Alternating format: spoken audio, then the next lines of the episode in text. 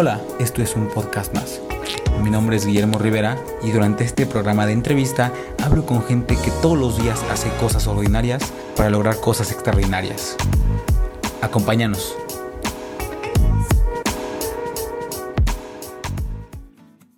Hola gente, ¿cómo están? Bienvenidos a un podcast más. Eh, la verdad, hoy estoy emocionado por el programa que estamos grabando hoy, porque el invitado parece que no se nos hacía poder grabar hasta que por fin pudimos hacer este programa vía Zoom. Hoy tengo como invitado a Héctor Elí. Él es un periodista, creador de contenido, estratega digital, eh, trabaja en Slang FM, en Universal Music y tiene un podcast bastante divertido eh, que se llama las Favoritas de la Semana, donde bueno, ya Héctor nos podrá platicar más a profundidad qué hace. Héctor, ¿cómo estás?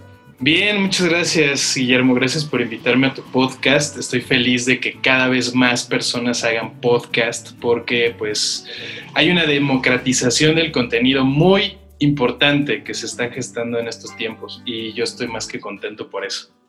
Qué bueno, qué bueno que, te animaste. Me gustó cómo, cómo empezaste, ¿eh? bastante, bastante bien.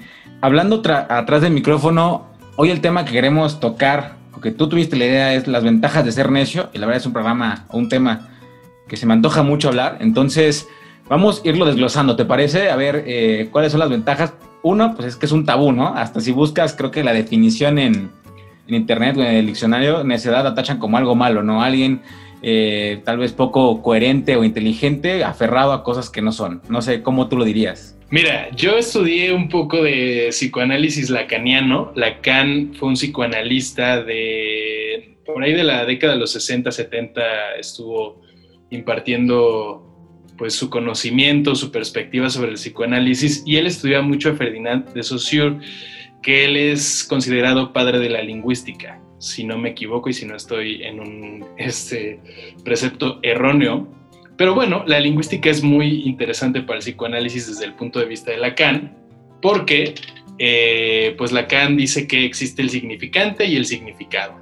Y entonces es como una especie de fracción en la que el significante está arriba y el significado está abajo. ¿Esto qué quiere decir? Que cuando nosotros decimos palabras, ¿no? Decimos cosas, especialmente palabras, tienen, están compuestas por esta fracción. El significado es lo que todo el mundo entiende de esa palabra universalmente y el significante es la palabra en sí, o sea, lo que se pronuncia, lo que se escribe, ¿no? Entonces, simbólicamente la palabra es eso, es, es algo simbólico.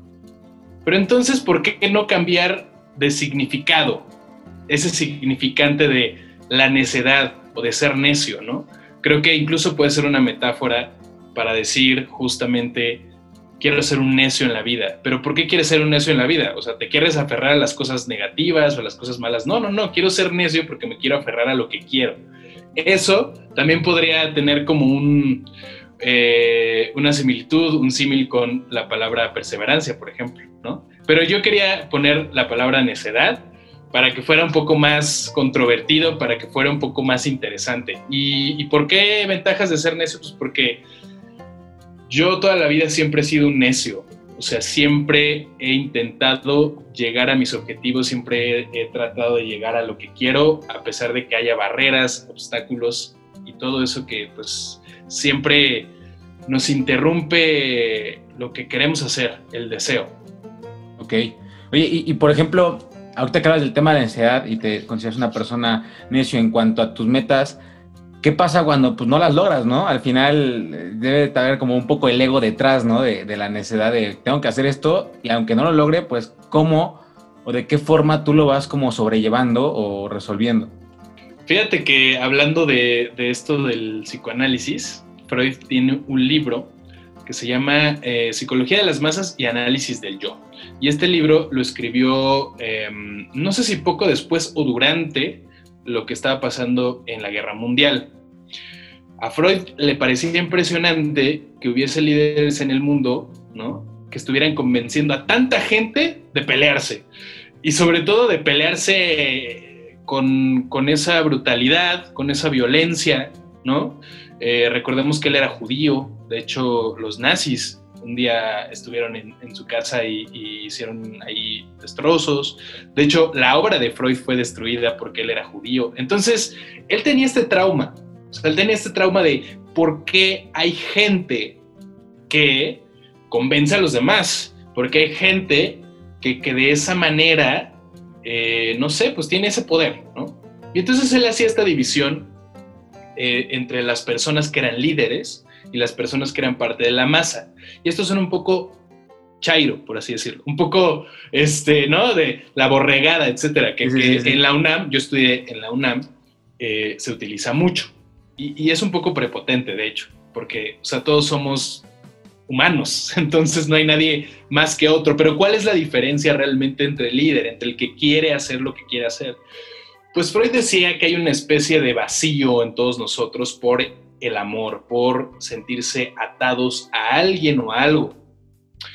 Y que la mayoría de las personas se siente con la necesidad o con un vacío de una persona, porque hay una especie de, vacío emocional por, por una transferencia familiar que hacemos de el amor del padre y la madre por otras personas, ya sea por nuestros amigos, por la pareja, etc. Pero ¿qué es lo que pasa con el líder? Que él se ama más a sí mismo. Y entonces él usa la frase narcisismo para referirse al poder, al superpoder del líder. Y dice, él es más narcisista que los demás. O sea, se ama un poquito más que los otros. Hay unos que se aman tanto que pues ya se vuelven locos, ¿no? O sea, son tan narcisistas, ¿no? Por ejemplo, Hitler. De hecho, él, él, ya tendría otras eh, condiciones neurológicas o psicológicas más fuertes, pero lo que sí es cierto y lo que yo creo muy fuertemente es que sí hay una diferencia entre la persona que, que, tiene éxito en la vida eh, basado en ese, en ese precepto de, del narcisismo, te tienes que querer, tienes que quererte más. Si, si, todavía no te quieres lo necesario, entonces no vas a lograr lo que quieres en la vida. ¿no? O sea, por eso los líderes triunfan, por eso los líderes, si, tú te das cuenta, la gente que domina el mundo es porque se cree los mensajes que emite. Claro. Y, y, eso es impresionante porque, porque uno lo ve y hasta parece de risa, ¿no? Así que alguien vendiendo un avión en una rifa, eh, alguien diciendo que otra persona es mala como los judíos, y tú dices, ¿por, qué esa persona se cree sus propios mensajes? Está, está loco. Sí, evidentemente está, están un poco deschavetados o muy deschavetados, pero es que se creen sus mensajes, creen en ellos mismos tanto que entonces eso es lo que los hace llegar a sus objetivos. ¿Qué es lo que pasa cuando me encuentro con barreras? ¿Qué es lo que pasa cuando me encuentro con negativas o con cosas que... Con obstáculos. Ah, con obstáculos, que de aquí no paso, pues pienso en llegar de otra manera eso es lo que se tiene que pensar, según yo. O sea, el chiste no es ser necio en el mismo lugar, ni con la misma gente, ni con... O sea, el chiste es ser necio en lo que tú quieres en esencia. No tanto en los lugares, en las personas, ¿sabes? O sea, porque entonces ahí vendría la connotación negativa de la palabra necedad, que es como, eres un necio, o sea, aléjate de mí, ¿no? Si, si quieres estar con alguien, es como, o sea, si, si, la otra persona con la que quieres estar no quiere estar contigo, pues no estás ahí, punto, se acabó, no tienes por qué estar neceando. Eso sí, pero ¿qué pasa si lo que tú quieres es tener el amor de otra persona? Ah, pues entonces, pues sí, sí búscalo o a lo mejor trata de, de, abrirte a otras posibilidades. ¿Sí me explicó? Sí. O sea, estamos cambiando e, e, el significado de esa palabra un poco como para darle este sentido.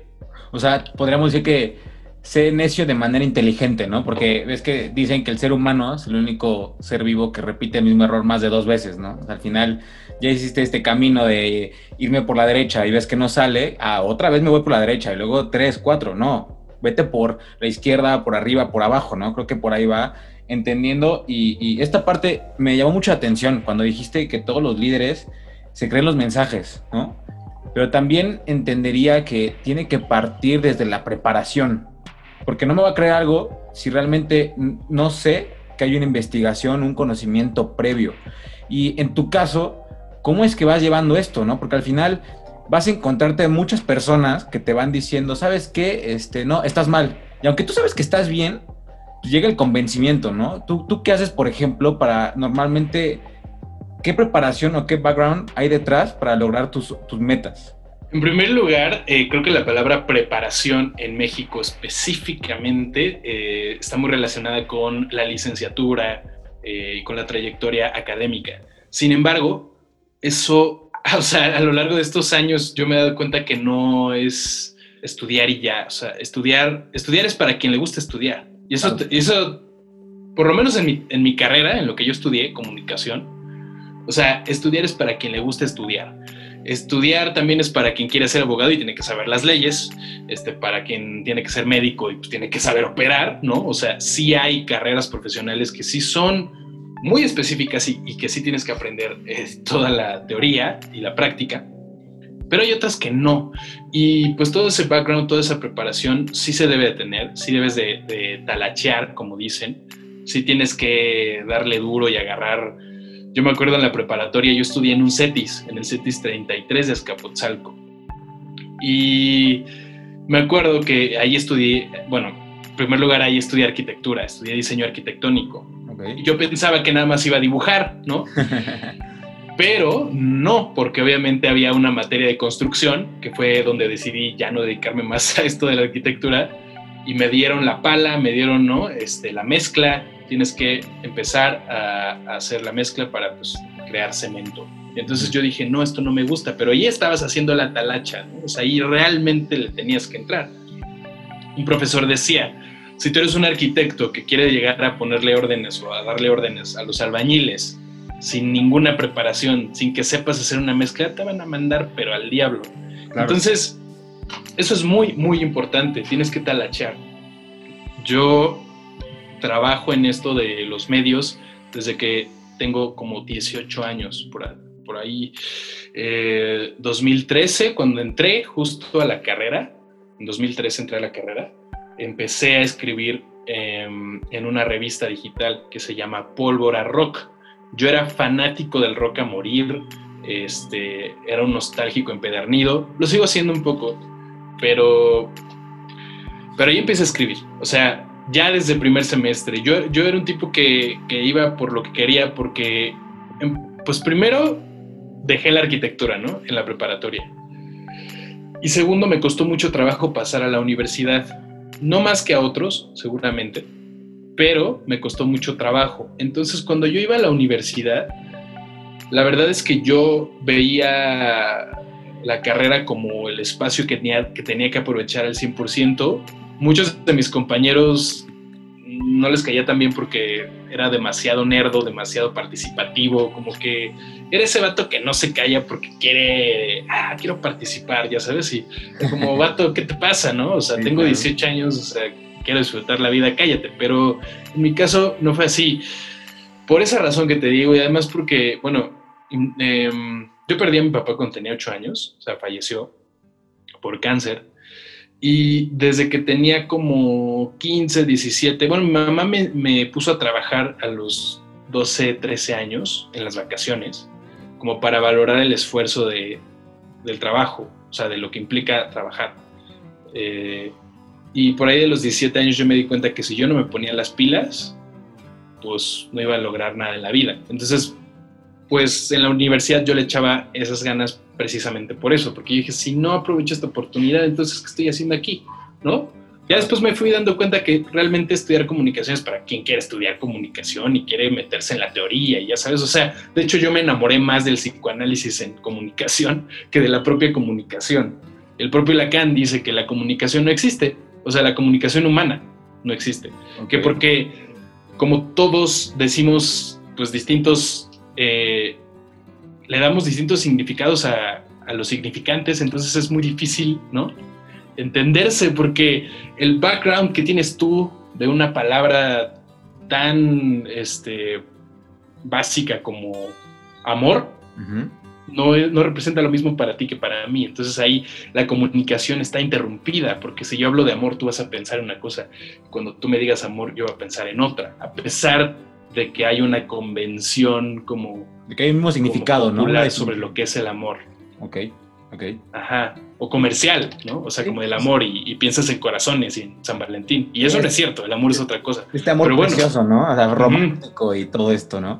Oye, eh, ahorita que, decías unas cosas. Exacto, pero sí, sí, dímelo. Eh, mira, me quedé pensando, ¿no? Porque creo que es muy importante para todos, ¿no? No sé, tal vez esta parte que tu mamá te puso a trabajar desde muy temprana edad fue beneficioso porque tú fuiste dándote cuenta o descartando en lo que tal vez no te parecía, o lo que sí te parecía o qué querías, ¿no? Y con el tiempo, pues mucha gente, yo conozco a compañeros que estudian conmigo que siguen dando rebotes de no sé si realmente estoy lo que quería o si me dedico a lo que me gusta o qué otra cosa. Entonces, ¿qué, qué tan importante crees? Y una vez que, una vez, una vez que encuentras esta materia o este tema o esto que te gusta, es comenzar a ser necio, ¿no? Porque puedes ser necio en muchas cosas, pero al final si no es lo que te gusta o lo que te late o lo que te mueve, o de lo que dices, güey, de esto quiero comer, no tiene mucho sentido, ¿no? Sí, totalmente. Eh, lo que yo recomendaría en ese caso, por ejemplo, yo, lo que yo hice fue hacer ejercicios. O sea, cuando quieres hacer músculo, haces ejercicio. Eh, cuando quieres tener una perspectiva más sólida sobre lo que quieres, pues también tienes que hacer ejercicios. Yo hice uno que a mí me, me ayudó mucho cuando estaba en la preparatoria, que era, a ver, te tienes que levantar un día y pensar, ah, hoy es un día en el que voy a construir, voy a diseñar. ¿Es lo que te gustaría hacer? A ver, y le vas y le preguntas a un arquitecto, a ver, ¿qué haces diariamente? Ah, pues mira, yo hago esto y esto y esto y esto y esto, ¿no? Y puedes ir con tres arquitectos y decirles, ¿qué haces tú? ¿Qué haces tú? No, porque puede haber alguien más ejecutivo, puede haber alguien más de construcción, puede haber. Entonces vas y le preguntas, ¿qué haces tú en tu día a día? Y entonces una semana te levantas todas las semanas pensando en qué eso vas a hacer. Diario. Y entonces dices, ay, sí me latió, sí me gustó. Yo hice ese ejercicio con eso y dije, no me late. Y luego hice el ejercicio con el periodismo, que es eh, la profesión que terminé estudiando. Y sí me gustó, o sea, dije, ay, mira, o sea, me, levantaba un día y decía, hoy me toca escribir un artículo. Ah, cabrón, no, sí me gusta, sí me gusta. Y me levantaba el otro día, hoy me toca entrevistar. Órale, sí, sí me gusta, está chido. Luego al tercer día decía, hoy, hoy me toca programa de radio. Jalo. Luego el cuarto día, hoy me toca hacer programa de TV ok, ok. Entonces, ahí fue cuando yo tomé esa decisión. Eh, nunca tomé en cuenta todo lo demás que implicaba la carrera de comunicación, que también me gusta muchísimo. O sea, soy una persona como muy analítica y muy, muy de investigación y me gusta la profundidad y todo eso. Este, lo prefiero antes que lo viral y que la tendencia, pero eh, he descubierto que lo, viral y la tendencia también tienen sus, sus este, aspectos profundos. Entonces, e, es, ha sido todo un descubrimiento de mí mismo. O sea, también a nosotros nos piden, es algo muy importante, o sea, a nosotros nos piden que elijamos qué queremos hacer a una edad muy temprana, por lo menos a una edad convencionalmente temprana en este siglo, ya sabes, o sea, tal vez cuando la gente se casaba a los 15, pues no, o sea, ya tenías que elegir y pues ni modo. Pero en este momento la vida va un poco más lenta en ese aspecto. O sea, a los 18 años una persona que ha tenido una vida normal, por así decirlo, pues no quiere estar pensando qué va a hacer, o sea, qué va a hacer para vivir, ¿no? O sea, qué va a hacer para, para, sacar dinero. Pues no, o sea, quieres estar en la fiesta. Yo no quería estar en la fiesta, pero eso es mi, esa es mi... Tu manera de ver las mi, cosas, Mi manera de, de, haber visto las cosas en ese momento. Ahora me la vivo en la fiesta, cuando pero es porque ya pues ya me siento mejor, ¿no? O sea, ya tengo una perspectiva idea, pero pues la verdad es que nos llega muy, muy temprano esa decisión. O pues sea, esa es la realidad.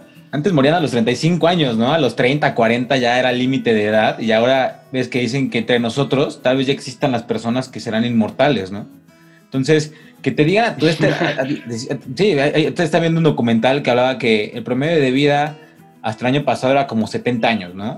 Pero también hay un estudio que habla de la inmortalidad, que puede que ya empiece a ver como este tipo de, de, seres humanos en nuestra generación. Y a los 18 que te digan, órale, güey, pues, ¿qué quieres estudiar? Está cañón, ¿no? Y sin, antes saber realmente o probar, porque entra un poco el dilema de, de error y acierto. Totalmente. Y, y, yo creo que hacer este tipo de ejercicios podrían ayudarle mucho a alguien que no sabe qué es lo que quiere en este momento para hacer Igual no, necesariamente tienes que tener algo ya que hacer definitivo, o sea, los seres humanos somos multifacéticos. O sea, a mí me gusta el psicoanálisis, pero también me gusta la comunicación, pero también me gusta tocar la guitarra y el bajo, o sea, también soy músico, me gusta cantar un poco, pero ya no le hago tanto a eso, o sea, puedes eh, probar en distintos ámbitos, o sea, yo creo que la vida es para eso, tienes que ir probando cosas, ¿no? Y decir, a esto me quiero dedicar. Eh, hay personas que no tienen el privilegio de eh, poder hacer eso debido a las circunstancias y eso, es, eso está muy claro. Pero si tú tienes la oportunidad y el privilegio de poder, eh, pues, todavía mantener una estabilidad económica, ¿no? poderte pagar ciertas cosas, si te sobra tiempo para ver qué quieres hacer, si no estás cómodo donde estás, inviértele un poco de tiempo a eso. ¿no? O sea, que si un día se te ocurre, ¿no? Tocar el ukulele y dices, aquí veo una oportunidad incluso de hasta sobrevivir, pues toca el ukulele, pero inviértele un tiempo a eso, o sea, inviértele un tiempo en saber qué quieres hacer. Yo diría eso antes de, de nada y, y entonces te pones necio. O sea, dices, creo que sí me vi aquí, entonces te pones necio. Y una de las ventajas de ser necio es que logras lo que quieres hacer y empiezas a construir un camino hacia donde quieres estar. Ok. Oye, mira, ahorita que decías lo de la necedad, hay un conferencista que me gusta mucho que dice que hay gente que eh, es Odín Duperón y tiene una teoría muy chistosa, muy comercial el tipo, ¿no? Dice los pensamientos mágicos pendejos, se le llama. dice, ok, no tienes voz para cantar, no eres bueno cantando. Y todavía te aferras a querer cantar, es el ejemplo, ¿no? Pues realmente hasta ahí, ¿qué punto sería bueno ser necio sabiendo que realmente pues no puedes? Ahí, ahí tendré que hacerse un, un, ejercicio de autocrítica, que yo lo hago siempre. O sea, soy muy necio, pero también soy muy autocrítico. O sea, de pronto yo empiezo a hacer ciertas cosas en las que veo que tengo muchas debilidades. Y digo, creo que por aquí no hay, no está tan factible el terreno, ¿no? O sea, por aquí no va, no, no va a no voy a tener una cosecha, no voy a poder sembrar bien. Pero el chiste no es tanto eso, sino que veas desde una perspectiva mucho más general las cosas. Porque también tienes que revisar tu historia de vida. Y, por eso te digo que me encanta el psicoanálisis, porque cuando tú revisas qué te gustaba hacer de niño, probablemente es... O sea, ¿qué te gustaba y en qué eras bueno de niño? ¿Qué te apasionaba de niño? generalmente es en lo que eres bueno y en lo que puedes sacarle mucho provecho cuando eres adulto. ¿Por qué estoy diciendo esto? Cuando yo tenía 10 años, o sea, dos años después de que falleció mi papá, empecé a escribir en mi máquina de escribir porque nos daban mecanografía en la escuela. Seguramente esta frase ya es súper obsoleta o va a ser súper obsoleta en 10 años o 5 años. O sea, que es una máquina de escribir. Seguramente los niños no saben qué es eso este, incluso los, los jóvenes así más jóvenes, ¿no? O sea, los... ¿Cómo máquina de escribir? ¿Qué es eso? ¿Qué es eso, no? Yo a los 10 años, en mi máquina de escribir, empezaba a, así, ponía la hoja y empezaba, libro de historia. Este, así, o sea, imagínate. Por supuesto que yo no era Mark Zuckerberg y me iba a aventar, o cualquier talentoso del mundo, me iba a aventar un libro de historia a los 10 años, pero tenía ya la semilla sembrada. Igual hice un periódico familiar que fueron dos tomos, dos ediciones, así literal, no fue un periódico porque no fue diario, pero mi intención fue hacer un periódico anunciando que mi prima había nacido.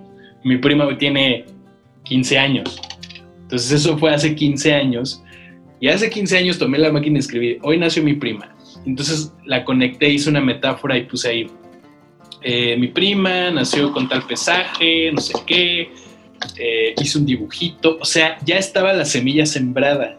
Y fíjate que yo a los 18 años ni siquiera había visto eso cuando yo empecé a, tener ese ejercicio de, ah, ¿qué, ¿qué, quiero hacer de mi vida?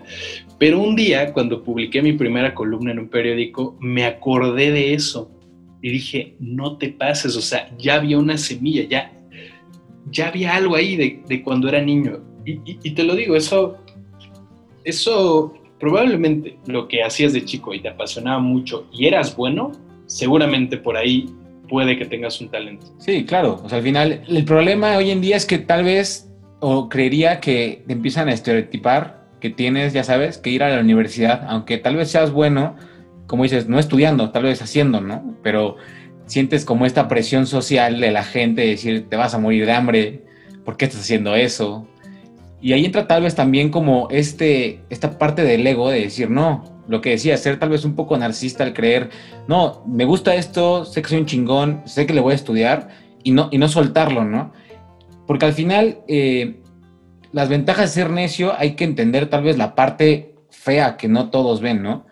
Que va a llegar un punto que estoy seguro te puede pasar a ti o a mí una vez me sucedió que gente que tú creías que era tu amigo, que te apoyaba, te dejan de apoyar porque te estás yendo por lo que te gusta y por lo que te interesa, ¿no? Entonces, ¿cómo, cómo comienzas a manejar ese tipo de cosas, ¿no? ¿Cómo, cómo tú comienzas a manejar, pues, estos golpes de la vida de tal vez gente que tú creías que estaba contigo y te dicen, no, güey, es que por ahí no va? Bueno, primero para terminar eh, completa la respuesta de, de la pregunta pasada sobre qué pasa cuando estás viendo que no tienes un, un talento tal cual tú lo quieres, por así decirlo, o sea, lo que decías del conferencista que decía, si tú estás cantando y ves que de plano no das ni una nota ni un tono, pues existe el autotune. ok. ¿No? Y entonces tú a lo mejor estás cantando rancheras, pero a lo mejor lo que, lo que va para tu vida es hacer trap. Y entonces ahí se abre el abanico de posibilidades, o sea, tú puedes hacer lo que quieras pero tienes que ver, o sea, ser autocrítico y decir, este terreno, a ver, y si experimento por acá, porque los seres humanos somos muy cerrados, somos muy cerrados, estamos así, y, cuando estamos así, no podemos ver otras posibilidades que tenemos en la vida. Este ejemplo que te estoy diciendo es muy particular porque imagínate a alguien, o sea, que quiere cantar ranchera, pero no canta bien, pero, yo quiero cantar. ¿Qué tal si es un corrido tumbado? Y entonces canta ranchera, pero le mete trap y entonces hace un autotune ahí con su voz y ya le sale la voz. Kanye West no canta ni un carajo. y el vato es uno de los artistas más importantes de las últimas dos décadas. O sea, imagínate eso. Si esto te lo hubieran dicho en los años 90, todos te dirían, estás perdido, mi cuate. O sea, ¿Cómo quieres hacer una carrera si no sabes cantar? Digo, sabe rapear, pero no tan bien, fíjate. O sea, los skills que tiene ah, eh, haciendo rimas y eso, la neta, no son los mejores. Pero lo que tiene él es que dice, y él justo es un ejemplo de eso. Fíjate, es un ejemplo de eso. Kanye empezó como productor de Jay-Z. Productor, hacía los beats eh, y empezaba a producir la música de Jay-Z. Jay-Z eh, era rapero más famoso de la época en ese momento, a principios de los 2000 y Kanye West quería rapear. Entonces se ponía en la mesa parándose así frente a Jay-Z y le rapeaba. Y Jay-Z lo ignoraba. Decía, mano, es que tú eres productor, aquí no estés fregando. No te sale. Bueno, pues, bueno. o sea, ahora dime tú a quién conocen más, a Kanye West o a Jay-Z. Sí, claro. ¿Pero por qué? Porque Kanye se expandió, porque no se cerró, no dijo quiero ser rapero, rapero, rapero. No, no, no. Ese cuate es productor, vende tenis horribles y creen sus tenis horribles y la gente se los compra. Este, Ahorita que ese presidente. Quiere ser presidente lo puede lograr. Sí, claro, claro, definitivamente. Si no, si no, se deschaveta más con sus cosas y sus tweets, seguramente lo va a lograr, pero el punto es que el vato ha sido tan necio, también eso es, algo, muy, algo que he aprendido del rap últimamente, o sea, los vatos son necios y hacen de su vida un negocio y eso está cañón, pero bueno, el punto aquí para cerrar esta parte es justamente eso, o sea, puede que quieras tú cantar las rancheras, pero como no tienes voz, pues a lo mejor no, tu, tirada no es cantar rancheras, a lo mejor pues, es cantar un corrido tumbado, pues, o sea, pero si tu idea es cantar, claro que lo puedes hacer. O sea, el problema es que, no estás siendo suficientemente enfocado a, que hay un buen de posibilidades en el campo que tú quieras, eh, que a ti se te antoje, pues. O sea, ¿quieres, te gustan las leyes y te gusta la música? Pues hay, hay abogados de, de artistas. O sea, van con, los managers, ellos son los que ven los deals. ¿Sí me explicó? o sea, hay un, hay un abanico de posibilidades impresionante en el mundo que nosotros, por ver las carreras, fíjate, eso es, eso es muy... Y que te dicen, aquí puedes hacer esto, esto, esto, es... No, claro que no, puedes hacer miles de cosas, pero pues, por ejemplo, para ser manager de un artista, no hay escuela. Claro. Y ganan lo que tú quieras ganar. O sea, no hay escuela. Eso es lo que dice la escuela de la vida, ¿no? Pero bueno, ahora, pasando al tema de los amigos, fíjate, la gente lleva muchas máscaras. Incluso tú en este momento estás llevando una máscara conmigo y yo estoy teniendo una máscara contigo. Y eso no es malo. O sea, así somos los seres humanos. Estamos llenos de máscaras. Nunca vamos a ser sinceramente la persona que somos con nadie. Pero sí podemos ser la persona más sincera con nosotros mismos. El problema es que no queremos enfrentarnos a eso porque nos duele, porque ya sabes. Entonces, ¿qué pasa con eso? Que la gente lleva muchas máscaras y cuando empiezas tú a revelarte como eres, cuando empiezas tú a revelar lo que realmente quieres, a la gente le da miedo o le da envidia. Entonces dice, no, no, no, no, no, esto, esto, o sea, ¿qué te pasa? ¿Por qué no eres parte del rebaño? ¿Ya sabes? Y, y pues eso, eso cala, eso cala y a la gente le duele y a la gente, o sea, pues pues le va a doler y, le va a calar y, se va a arder, la, verdad. O sea, la verdad de las cosas es que hay que aprenderle mucho a esas personas que dicen lo que piensan, a pesar de que sea algo muy controvertido, porque sinceramente, pues se, quieren mucho a ellos mismos, ¿no? O sea, vuelvo a lo del narcisismo. O sea, es como, ya me conozco, auto, auto, hago un autorreconocimiento de mi persona y veo ahí entonces cuáles errores tengo, ya lo sé, si me los van a señalar, pues ya lo sé, o sea, no tengo ningún problema con que me lo señalen porque ya los conozco. Hace lo que el viento Juárez, claro. Exacto. Entonces, y aunque no te hago lo que el viento a Juárez, o sea, si, si te cala, pues también es válido. Pero el problema es también eh, confiar en las personas, depositar toda tu confianza en ellas, depositar todo tu cariño en ellas. Eso es algo que, que no es tan positivo para el ser humano porque pierdes, te digo, en, la cuestión psicoanalítica, pierdes narcisismo. O sea, digamos que, que ahí hay una cuestión de falta. O sea, el ser humano, para que exista mentalmente en el tablero de la vida, tiene que tener la falta. Algo te tiene que hacer falta. Sí, claro. O sea, cuando, cuando, cuando tú te despiertas en las mañanas, no dices, ay, pues me quiero quedar aquí. Cuando estás deprimido, sí, porque nada te hace falta. Dices, chale, no, pues ya, ya, no quiero nada, ¿no? Ya no quieres nada de la vida. Pero cuando te despiertas a las mañanas y eres joven, dices, ah, tengo que terminar este semestre, tengo que aprobar este, este semestre. Por eso la gente se, se, pierde, porque no tiene una falta, no tiene un deseo. Este, cuando la gente es alcohólica, cuando la gente tiene una adicción, cuando, o sea, la gente nos hacemos adictas a cosas porque hay, un, hay una falta de algo, hay un vacío emocional que no nos deja enfocarnos en lo que queremos, ¿no? O sea, si, si, si alguien tiene una adicción al, alcohol cuando es muy joven, pues es que algo está pasando en casa, algo está pasando en el mismo, que no lo dejan enfocarse, ¿no?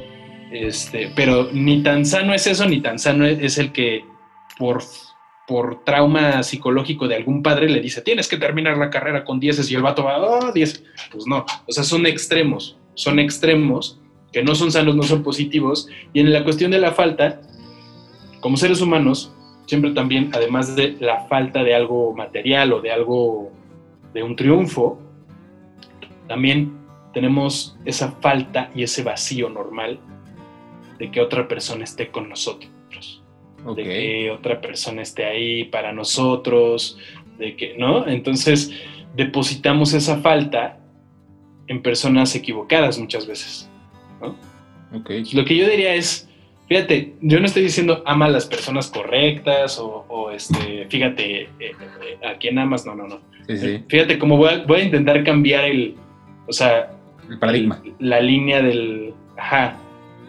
Sería más bien, deposita tu falta en alguien que necesite, o sea, que, que, que, también, que también tenga una falta muy parecida a la tuya y entonces son como, yo, yo digo, yo siempre digo, con quien te llevas mejor es con quien compartes mejor tus traumas. O sea, ¿no? o sea, con quien compartes mejor tus traumas es, es con quien te llevas mejor, ¿no? O sea, porque si no, no hay, no hay este, no hay compatibilidad. O sea, si, si, no compartes tus traumas con la otra persona de la mejor manera, pues entonces todo va a resultar un, un fracaso, ¿no? O sea, una de mis series favoritas es Mad Men. eh, es el sueño americano del hombre blanco, ¿no? De conseguir un gran trabajo, de vivir en Nueva York, de tener una casa en el campo, una esposa, dos hijos. Pero al final hay tanto vacío y tanta falta, o sea, no hay una realmente algo que, que lo esté amarrando al mundo, que tiene amantes por todos lados, o sea, el Don Draper, que es el protagonista, este, nunca está conforme con nada, o sea, y, nunca estar conforme está bien, pero el problema es cuando, cuando sientes tanto vacío emocional, tanta falta que estás lastimando a las personas. Yo creo que el límite es lastimar a las otras personas. El límite de, de, cualquier cosa es lastimar a otras personas. Es la violencia, es este... Pues sí, es eso. Creo que es eso. Lastimar a otras personas es el límite. Lo demás pues, es puro juego entre nosotros, entre nuestras mentes, ¿no?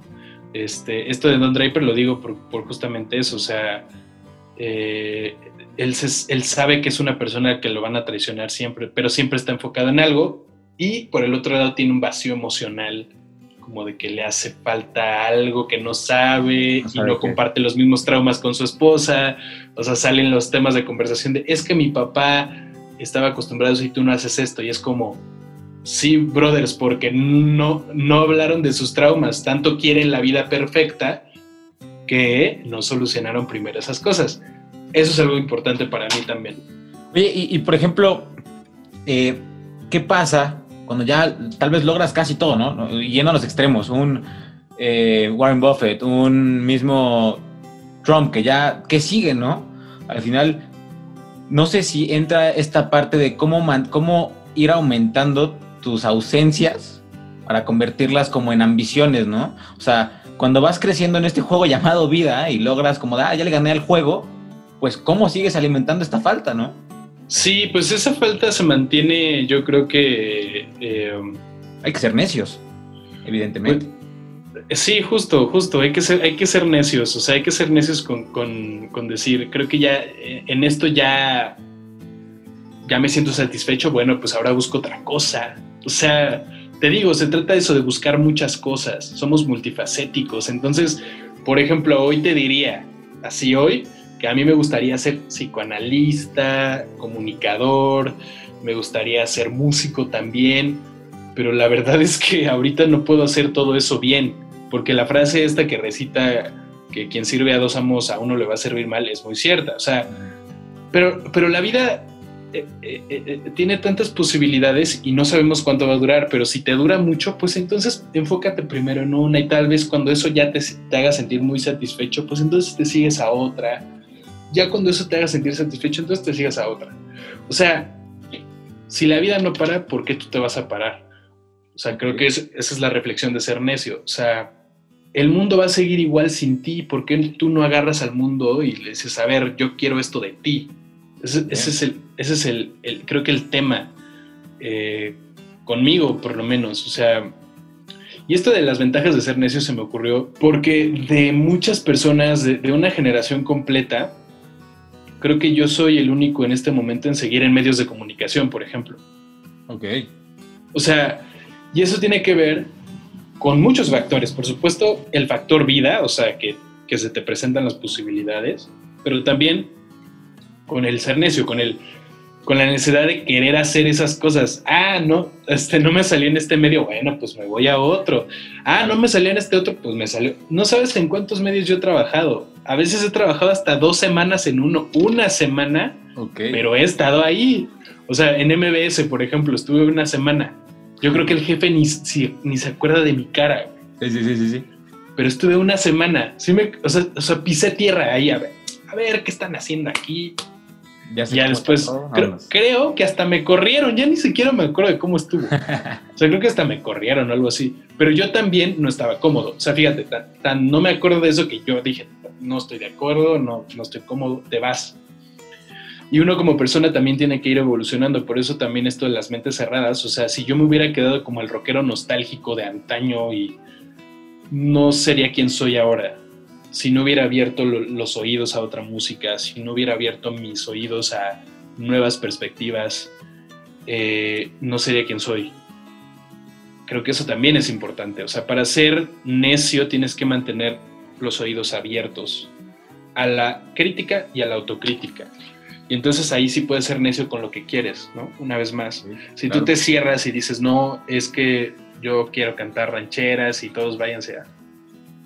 Ok, Pues, pues si no tienes ese talento para las rancheras, pues no lo vas a lograr. Pero qué tal si alguien llega y te dice, oye, si lo intentas, si lo, lo intentas con autotune, justo lo que te había dicho, y si tú escuchas, puede que llegues a un resultado que a lo mejor no, no sabías que te estaba esperando ahí. Y ni siquiera es que te esté esperando, las cosas no, no te esperan. Yo no creo tanto en el destino, fíjate. Ok. Yo no creo tanto en el destino. Yo creo que tú forjas tu destino, yo creo que tú haces tu destino. Este, las circunstancias son muy importantes. O sea, sí definitivamente tienes que tener un soporte económico, familiar y socio, sociopolítico muy importante, o sea, porque por supuesto yo no puedo ir a decirle, y eso es algo que me molesta un poco de los animadores o de los conferencistas o de cualquier tipo de, personas que hacen como este tipo de cuestiones, que van y dicen, tú puedes hacer lo que tú quieras de tu vida, échale ganas y vas a ver, eso no es verdad. O sea, si vas a una colonia marginada de la Ciudad de México, del Estado de México, te vas a encontrar que eso va a ser muy difícil para la claro, Claro, Es muy complicado. Pero si tienes la fortuna y el privilegio de estar en una casa eh, que está alejada a lo mejor de las dificultades, pues entonces busca la manera en la que abras tus oídos, ¿no? Este, te alejes de lo que pienses regularmente y escuches otras ideas, ¿no?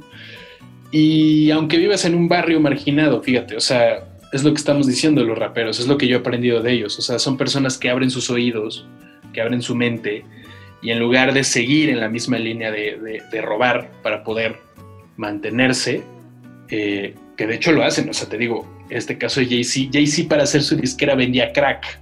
Y ahora es el esposo de Beyoncé. Y ahora es el businessman. No, no, no. O sea, güey. O sea, cuando tenías 19 vendías crack.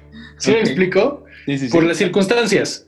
Pero el punto es que cambió sus circunstancias cuando cambió de idea, cuando escuchó a la gente, cuando dijo, rapeas bien, oye, brother, no vayas a, no te vayas por mal camino. y siga entonces, crack, la neta. Sí, la neta ya, ya te da para, para esto y entonces ya lo hace, ya sabes. Entonces se va por, por un camino que, que, a lo mejor él jamás pensó que se iba a encontrar a una Beyoncé. O sea, la neta es que la, la, vida no la tenemos ni comprada, ni, ni el destino es algo que, que sea dado por la naturaleza. Y, eso que yo creo en Dios, y eso que yo creo, yo soy cristiano, fíjate, yo soy cristiano, pero yo me considero, eh, le decía a Mon, nuestra amiga en común, que yo me considero un cristiano de acción, o sea, no un cristiano de dogmas. El cristianismo, fíjate, Nietzsche decía, en su libro del Anticristo decía que el primer cristiano se murió en la cruz. Ok. ¿Qué quiere decir con eso? Que cuando una idea se convierte en una ideología, ya valió madre. Jesús a sus discípulos les enseñó muchas cosas y su ejemplo de vida es muy importante y muy interesante. De hecho, yo podría decir que incluso el socialismo toma prestado cosas que él dijo en algún momento, o sea, ¿no? Como personaje histórico, no como un personaje religioso. Yo creo que uno de los primeros socialistas, ¿no? Pero, o sea, nadie lo, nadie lo toma así y de hecho, lo, o sea, se convierte en una ideología todo esto. Igual Carlos Marx tenía, o sea, Karl Marx tenía una idea que era que todos viviéramos en paz y felices y que no llegáramos a la pobreza y no se convirtió en eso, se convirtió en otra cosa totalmente diferente, en una ideología rarísima que, que, que, entonces terminó siendo para fines políticos y de poder para las personas en Rusia y en Cuba, etcétera para abusar del poder. Terminó en todo lo contrario que quería Karl Marx. Y, lo mismo con, el cristianismo. O sea, el cristianismo es, se trata de hacer cosas que, beneficien a la gente. Que, que tengas un impacto positivo en la vida de las personas. Y, y, esto no quiere decir que seas altruista, que, o sea, no, no, no, no. Por ejemplo, yo edito los videos de mi pastor, ¿sabes? Que él cada domingo da un mensaje hay personas allá afuera, tú y yo incluso, que hemos escuchado mensajes de gente que nos reanima, que nos hace ver hacia adelante, que nos saca de una melancolía. No me gusta la palabra depresión porque creo que la depresión es clínica, o sea, si es algo, una enfermedad un poco seria. Yo uso la palabra melancolía, ¿no? O sea, cuando estamos en esa fase melancólica de cuando cortamos con alguien cuando estamos en esa fase melancólica de cuando algo no sale bien.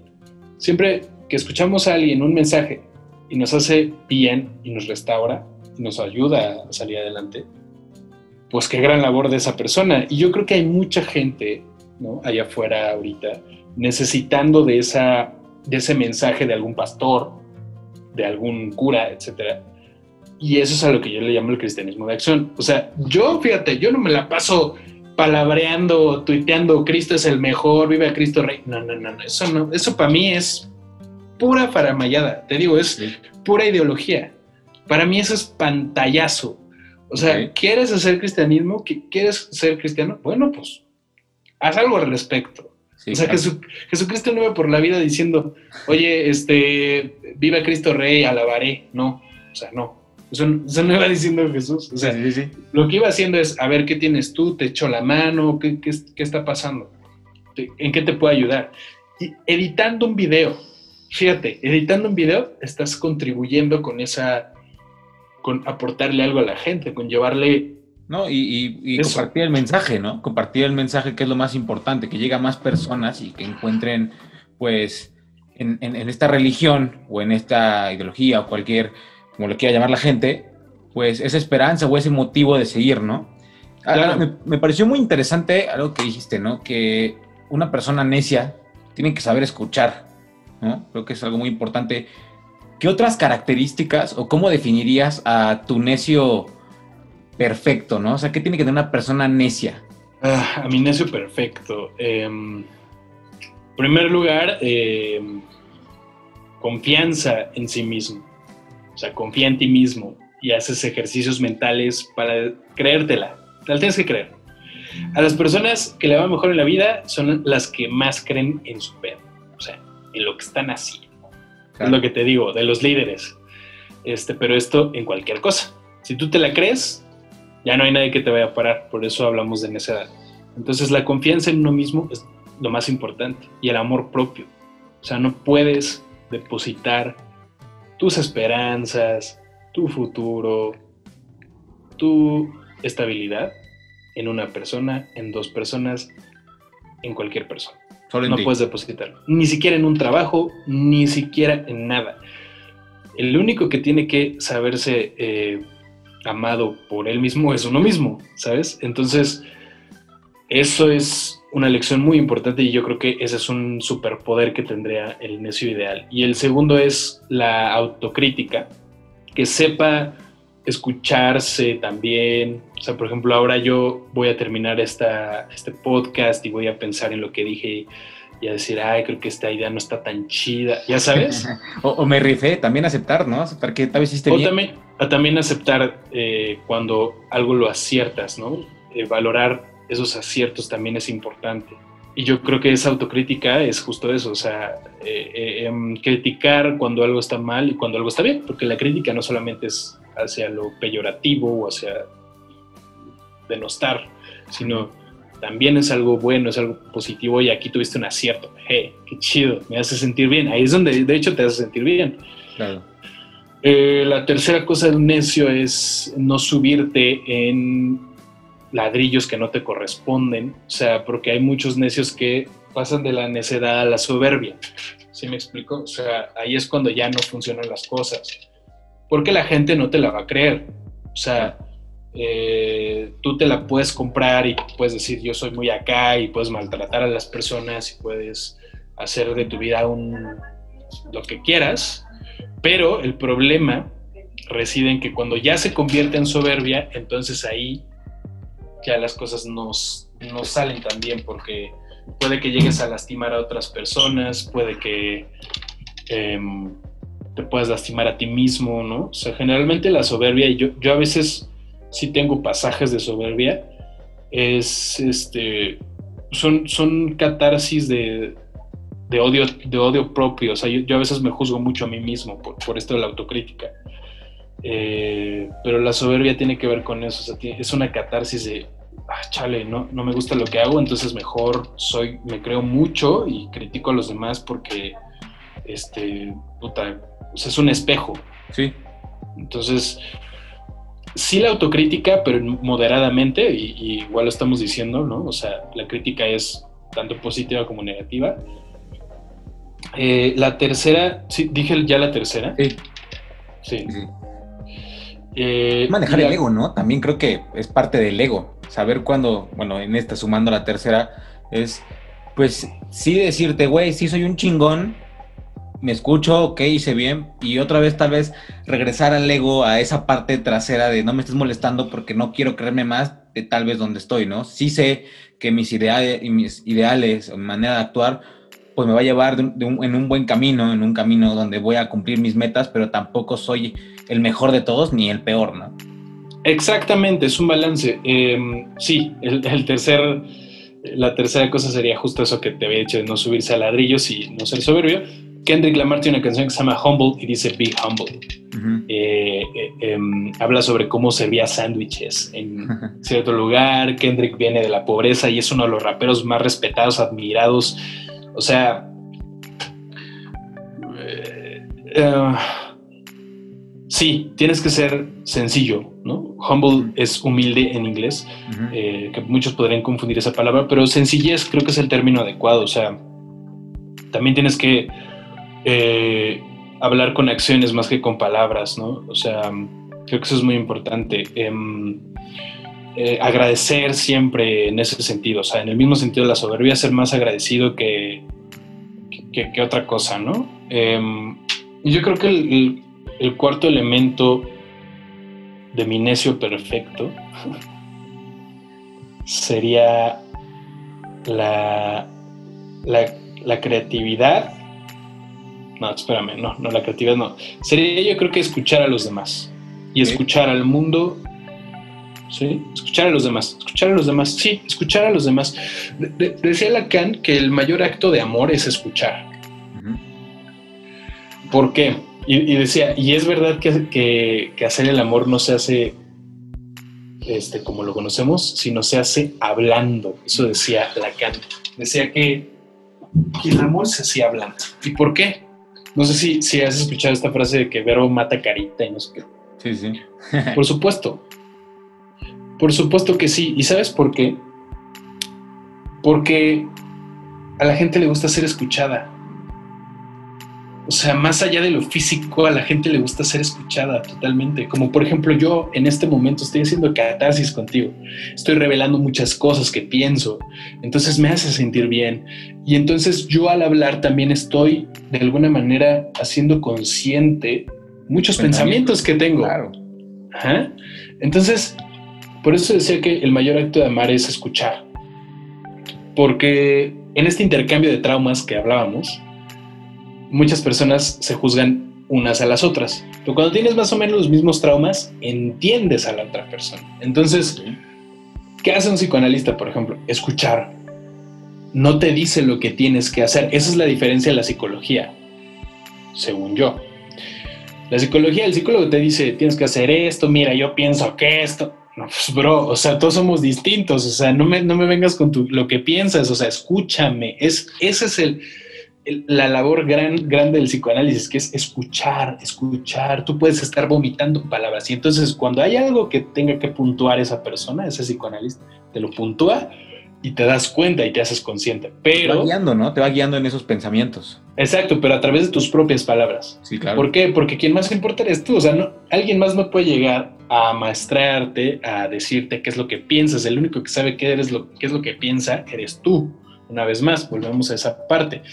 Em, creo que algo, algo que, que- que se me hace muy relevante también es eh, la parte de, bueno, escuchar a los demás, ¿no? Dije en esta, en esta cuarta parte. Escuchar a los demás, bueno, pues ese es el mayor acto de amor, escuchar a los demás. Eh, escuchas también las experiencias. O sea, cuando tú escuchas, en lugar de estar compartiendo tus, tus experiencias, tus, ah, mira, lo que yo pienso de, no, escuchas y aprendes de las, de las otras personas. O sea, dices, ah. Por eso me gusta el periodismo. Porque cuando entrevisto, aprendo muchísimo, muchísimo. En lugar de yo estar com- compartiendo mi visión de que sí, yo pienso que tal, yo pi-". no, alguien llega y me nutre con su experiencia y digo, wow, y digo, tú las de vivir porque justo te gusta entrevistar a, personas. Em, e- eso se me hace increíble. O sea, se me hace increíble escuchar a los demás. Entonces, el necio perfecto también tiene que saber escuchar. Porque en su necedad tienes que saber eh, escuchar qué está pasando en tu entorno, qué está pasando en, el campo de juego, donde quieres destacar. Em, y, justo para, yo creo que para tener cualquier cosa exitosa en la vida, tienes que aprender a escuchar. Una relación. O sea, si tú no sabes escuchar a la persona con la que estás, pues, güey, o sea, sí, nunca, vas a prosperar. Sí, claro. ¿Sabes? Claro. Em, Hasta a ti mismo, ¿eh? Tienes que escucharte a ti mismo, lo, decías. De hoy, Por tengo ganas, hoy no tengo ganas, hoy me duele esto, hoy quiero dormir, hoy. Y va, se encamina al amor propio, ¿no? Eso, es saber escucharte. Exactamente. Igual ahí también nos entraremos en otro tema, pero este. El necio perfecto también tiene que, en, en esa labor de escuchar a los demás, em, respetar, siempre respetar. O sea, no porque seas necio quiere decir que vas a vas a mentarle la madre a todos, ¿no? O, esta necedad del, machismo de querer forzosamente que una chica esté contigo o que un vato esté contigo, es como, no, esa necedad no, o sea, el necio tiene que saber escuchar, tiene que saber en qué terreno está jugando, ¿no? O sea, si alguien te dice que no, pues es no, si alguien te dice que sí, pues venga, ¿sabes? claro. Em, yo, sumaría la parte como de entender los mensajes, ¿no? Porque una parte es escucho y decodifico lo que me dices y la otra es, aparte de entender y, bien decías, aprender a otras personas, es el necio perfecto, tal vez lo tacharía como siempre esta persona hambrienta de más conocimiento, ¿no? De sumar nuevas cosas. Ese era mi quinto punto, quería ser como un top five. Qué bueno, qué bueno que... Este, y el quinto punto era ese, como el conocimiento, o sea, tienes que eh, pues, aprender muchas cosas, ¿no? Este, tú no puedes ser necio en el campo que quieres, ¿no? O sea, no puedes eh, necear llegar a tu objetivo si no aprendes cómo se juega, si no aprendes, o sea, estoy ahora ya trayendo metáforas del deporte, pero si tú quieres ganar un Super Bowl, no puedes ganar un Super Bowl jugando como cuando perdiste, ¿no? En, en los primeros partidos. Pues no, o sea, si perdiste ya dos temporadas de la misma manera, así, empleando la misma técnica, ya no, ya no puedes jugar igual, pues. claro, claro. O sea, tienes que cambiar la mentalidad, ¿no? Tienes que cambiar esa parte de, ok, ya el tablero ya es distinto, pues entonces tengo que cambiar distinto, o sea, tengo, tengo que cambiar para llegar a donde quiero llegar. Esa es una, ¿no? O sea, esto, esto lo comento justo también por la parte de la necesidad mía, de que, por ejemplo, muchos excompañeros son periodistas de música, son eh, este, amantes de la música, este, o se han dedicado toda la vida en medios y música, no aceptan el reggaetón.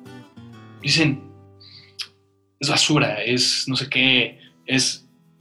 Y, y algo, o sea, no es que a fuerzas te tenga que gustar algo, pero si tú quieres seguir jugando en el campo de juego, no puedes cerrar los oídos. ¿Sí me explico? Sí, claro, claro. Y es más, hay un, hay un, este, el que me vende los discos en vinilo, o sea, eh, se llama Manuel Gran M. Él, él es este dueño de una tienda de vinilos acá en Ciudad de México. Eh, Manuel el otro día le, preguntaba, ¿escuchas Travis Scott, que es un rapero actual? ¿Salió en Fortnite? ¿Él fue el que salió en Fortnite? Sí. Me decía, fíjate que no, que no lo escuches desde hace siete años. De hecho, no me gusta. Eh, pero qué bueno que no me gusta. Le digo, ¿y por qué? Porque si me gustara, estaría él haciendo las cosas mal. O sea, porque yo soy de otra generación, fíjate. Eso sí es cierto. O sea, eso sí es cierto. O, sea, generacionalmente hay cosas que no entendemos. O sea, tú, dime si entiendes todo lo que está pasando en TikTok ahorita. yo no, yo sinceramente no, lo entiendo. hay muchas cosas que no entiendo. ¿Ves? ¿Ves? ¿Ves? No es, ya no es nuestro campo de juego, fíjate, pero si le quieres entrar, ah, entonces tienes que entender, tienes que escuchar, tienes que, o sea, ese es el necio perfecto. Una vez más, es, fíjate, supongamos que hay un necio que quiere ser influencer. Si ese necio tiene más de 27 años de edad y por supuesto no, no es de la generación de TikTok, tiene que aprender cómo se usa TikTok, tiene que y no puede decir me cae mal TikTok, sino entonces no quiere ser influencer, que puede ser otra cosa, pero no puedes necear en ese campo de juego porque, pues, el TikTok es todo ahorita. Ya Llegan nuevos personajes, nuevos torneos, ¿no? Siguiendo esta dinámica del, del deporte. Llegan nuevos torneos, nuevas campañas, nuevas cosas que pues tienes que adaptarte, esa es la adaptación, ¿no? De una manera, y, sobre todo sumar todo esto, el conocimiento, porque digo, yo no tengo TikTok, aunque sé que tal vez quiero adentrarme al juego de mi mensaje o mi idea llega a más personas, pues al principio tienes que saber jugar y tienes que entender las reglas del juego. Y mientras no lo hagas, obviamente vas a ser un jugador más que quiere hacer algo, pero que no sabe cómo generarte tal vez esta viralidad que bien decíamos, ¿no? Sí, pero justo ahí entra la, y fíjate, entra la, figura del necio perfecto, el necio perfecto que escucha a las personas a su alrededor, va y le pregunta a su primo chiquito, oye, ¿por qué te gusta TikTok? Ya sabe, oye, ¿cómo se usa esto? ¿Qué significa tal cosa? Escuchas, te alimentas, te, ¿no? y está siendo, sigue siendo un necio porque quieres entrarle al TikTok. Claro, claro, claro. Pero ya estás escuchando a tu primo chiquito que sí le toca esa generación, estás em, respetándolo y estás entendiendo, o sea, no puedes decir, eso es un pendejo. Pues no, o sea, no, lo está escuchando, estás intentando ponerte en su posición, cómo está jugando en ese juego, en ese tablero, este, y, las, las, otras eh, perspectivas que dijimos, ¿no? Eh, creo que es muy importante tener esos cinco factores que ahora se me fue, me fueron mucho los conceptos, pero chance podríamos repasarlos. A ver, el primero, ¿cuál era? ¿Recuerdas? El primero, me acuerdo que el tercero era, saber escuchar, saber, eh, ay, creértela, que era el amor propio, era uno de los principales, ¿no? Lo que decía de ser narcisista de la gente, hay que creerla. Si no te lo crees, pues no podrías realmente llegar. Esta parte de, Mm, no, no, no, yo lo dije como ego, pero era eh, escuchar, ser receptivo y la parte que decías del mensaje del amor, ¿no? del amor, de mente, escucharnos el amor, ¿no? Ahí van como los tres. El cuarto ahorita se me olvidó que lo estamos diciendo y el quinto fue este. El cuarto sí. Pueden andar desarrollando la idea. Sí, es que pues aquí se puede platicar muchas cosas, pero sí, o es el amor propio, o sea, tienes que tener amor propio, o sea imagínate en este caso del, el que quiere ser influencer, pues no puedes llegar y decepcionarte y decir soy una porquería, ya tengo 40 años, pues no, o sea, pues tienes que tener tanto amor propio decir, ah, yo puedo hacer lo que quiera, puedo ser TikToker, pues bueno, venga. Eh, al amor propio, lo que decíamos de la autocrítica, creo que era el, segundo, este, eh, pensar, ah, lo estoy haciendo bien, ya cuando estés haciendo, no sé, imagínate este influencer, una vez más quiero regresar a este, a este ejemplo para como abordar estos cinco puntos, ¿no? El primero, el amor propio, decir, esta persona de 27 años que a lo mejor no está tan entrado en el mundo TikTok, decir, sí, ¿por qué no? Le entras, ¿no?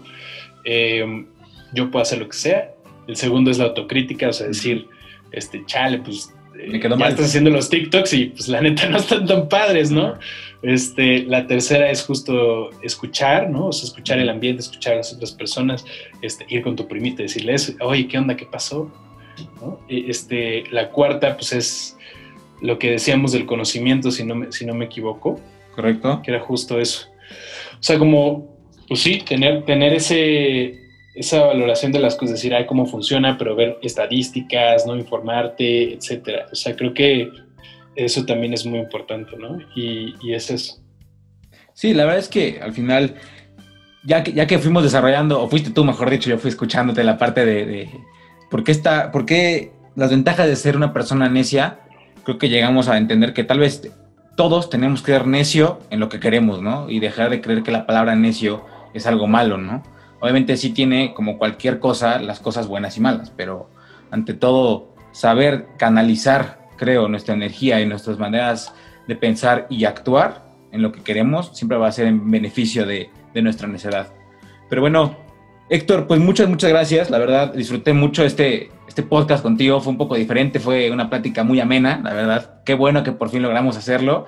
No sé si gustas dejarnos dónde escribes, tus redes, es más, hasta tu, podcast que tienes, para que la gente te escuche, pueda escucharte, para la redundancia, hablando de estos temas, otros tantos que sé que te apasionan. Muchas gracias primero por, por dejarme hacer catarsis aquí. Este, fue muy positivo para mí.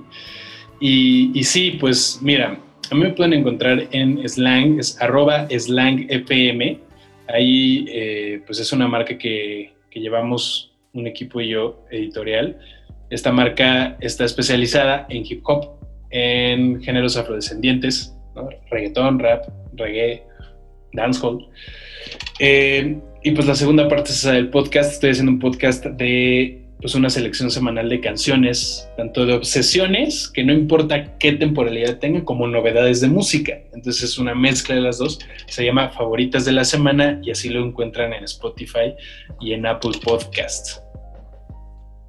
En Instagram, ¿cómo te encontramos? Ahí me pueden encontrar como arroba Héctor bajo. Con el guion bajo. Sí. Pues muchas gracias, Héctor, otra vez. Este, espero que tengamos otro podcast en, en un poco tiempo y hablemos de otro tema, porque la verdad estuvo muy interesante este. Y espero les haya gustado, espero puedan seguir a Héctor y nos vemos. Gracias.